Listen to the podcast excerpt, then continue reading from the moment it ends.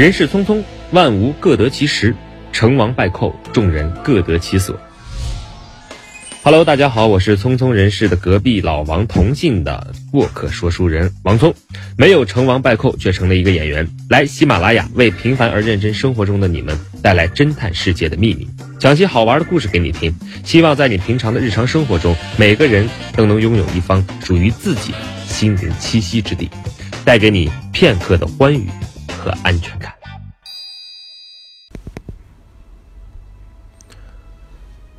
油价涨了，美，希区柯克。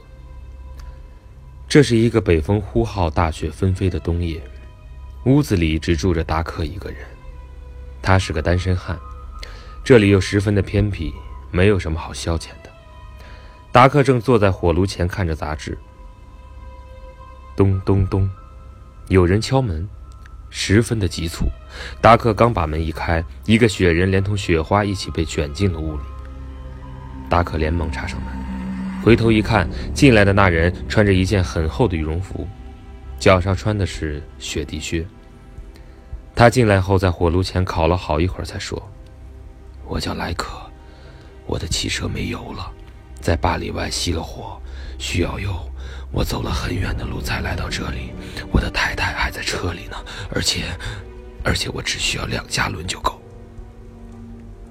你先别着急嘛。”达克不紧不慢地说：“哦，我记起来了，我的卡车坏了后就把汽油抽了出来，那或许我可以卖给你一些。”莱可一听大喜，忙问：“那汽油需要多少钱？”达克盯着莱可的包说：“啊，今晚这样的天气，认识您咱俩算是有缘，就算五十元一加仑吧。”莱克一听，简直不敢相信自己的耳朵。啊，多少？五十元一加仑？啊，您这是在抢钱！达克平静地说：“哎，现在油油价涨价了。再说，您想想，像这样的风雪天，人在外面很快就会被冻死的。您可别忘了，您的太太在车里面肯定也快受不了了。”莱克实在没有办法。他开始数钱包里的钱，可钱包里面只有六十元，只够买一加仑。莱克愿把手表一起留下，但达可不答应给两加仑的油。他说：“我不需要您的手表，这样吧，您先把一加仑的油拿回去。如果您太太带着钱，你们可以再来加油；要是没带钱，我这里可以为你们提供最便宜的食宿。”达克一边说着。一边接过了钱，走进屋里加油。过了一会儿，莱克便拿着仅装了一加油的罐子走出了屋门，消失在暴雪之中。他还得来，他必须从太太那儿拿了钱，再回来加一加仑的汽油。不知道过了多少时候，滴滴，门外响起了汽车声。达克上前开了门，只见莱克扶着他的太太海伦从车里面走了出来。他显然已经被冻得快支撑不住了。他们进了屋子，在炉子前相依着坐着。海伦对达克说：“我丈夫说有关汽油的事儿，幸好我这里还有一点钱，我们还想买一加仑的汽油。”达克连连点头：“ 完全可以，夫人。不过现在油价又涨了。”六十五元一加仑，哦，没问题，我们买了。海伦说着，打开了随身带着的皮包，取出了一沓钱，朝着达克扔了过去。这足够了吧？啊，够了，够了。达克弯腰去捡地上的钱，突然，他发现这些钱上面标着香柏银行的字样，号码全是连着的。他十分吃惊，但等他抬起头来，莱克的手枪。已经顶到了他的额头。莱克的声音是冰冷冷的。我们的车里还有好多这样成捆的钱。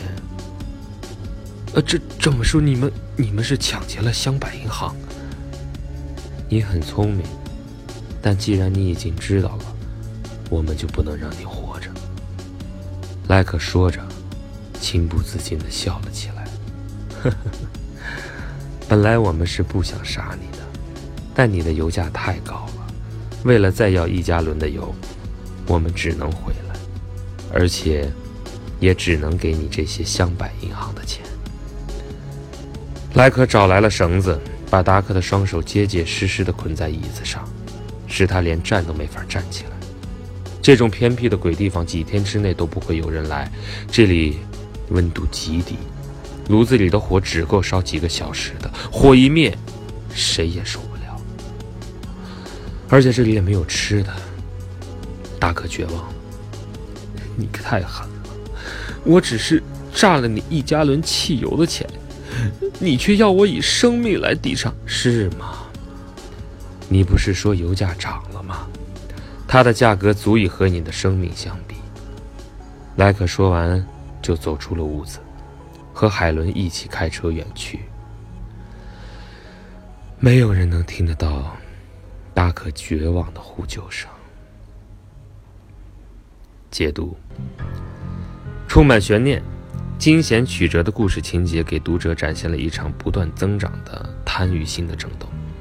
达克不断的以油价涨了为借口，想获取利益，不料想莱克夫妇是抢劫犯，并最终被莱克夫妇绑在偏僻的地方，用生命来抵偿油价的涨价。在我们现实生活中的某一个角落，总会有些许像达克这样的人，拥有着永远满足不了的欲望与贪心。也正是这些该死的欲望，它使人们抛弃了快乐，使人们步入了悲惨的人生结局，一如达克步入生命的终点。人生最需要的是理想，最可怕的是欲望。欲望过重，贪心如火，贪则妄力而奔，巧取捷径，最后的结局一片悲伤。其实，满足人的永远不是欲望，让人幸福的。是诚实的取得。